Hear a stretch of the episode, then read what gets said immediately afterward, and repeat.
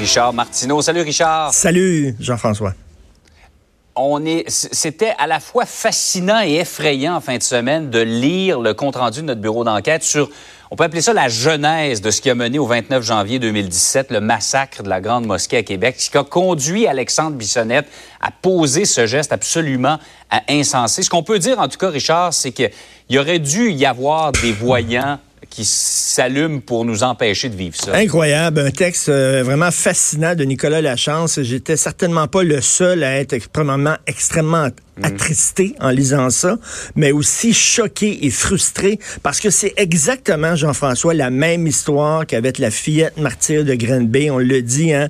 La DPJ qui a failli euh, à ses responsabilités, les voisins, les professeurs, tous les signaux d'alarme étaient allumés sur le tableau de bord et il y a personne qui a rien fait et finalement est arrivé ce qui est arrivé. C'est exactement la même chose avec euh, Alexandre Bissonnette. Premièrement, il semble qu'on est au Québec en campagne contre l'intimidation. Il me semble qu'on a sensibilisé les professeurs.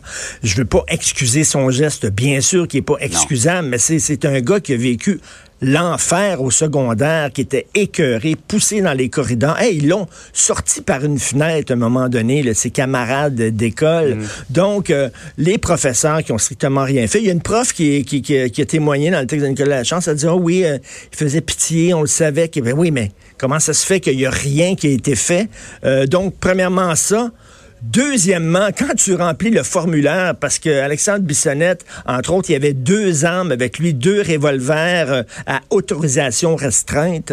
Quand tu remplis le formulaire pour avoir justement des permis d'avoir ces, ces armes-là, on se fie sur ta bonne foi ben oui, c'est ça. Il n'y a rien, il n'y a personne qui contre-vérifie les informations.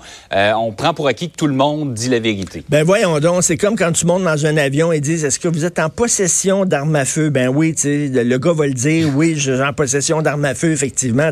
Est-ce que tu sais, c'est juste dans le formulaire, on dit pas euh, est-ce que vous comptez utiliser ces armes à feu-là euh, pour commettre des vols et des crimes? sais, qui va dire oui? Hmm. Voyons donc, on lui a demandé est-ce que tu as des antécédents de problèmes mentaux, psychiatriques, il a dit non. Est-ce que tu mm. prends des médicaments? Il a dit non. Bon, donc, premièrement, ça, il n'y a pas de vérification.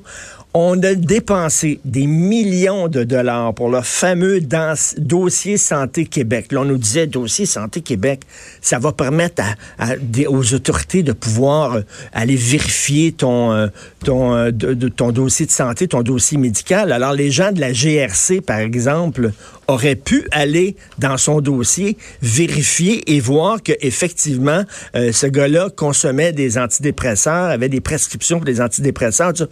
Ils l'ont pas fait. À quoi ça sert de mettre des millions de dollars pour des sites comme ça? Puis tu le sais, c'est le genre de site qui devait coûter 30 millions, qui finit tout le temps par coûter 500 millions. Là. À quoi ça sert d'avoir des sites comme ça si on les utilise pas?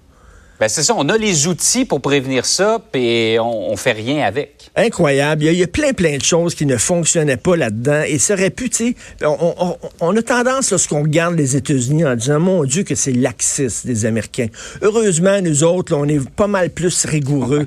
ben non, absolument pas. Pourtant, on a eu Polytechnique. Pourtant, on a eu Dawson et tout ça. On aurait pu allumer. On l'a pas fait. Et est arrivé ce qui est arrivé avec Alexandre Bissonnette. Et ça prend toujours un drame comme celui de la petite fille à Grande Bay, comme celui d'Alexandre Bissonnette, pour qu'on dise Ah oui, on aurait donc dû.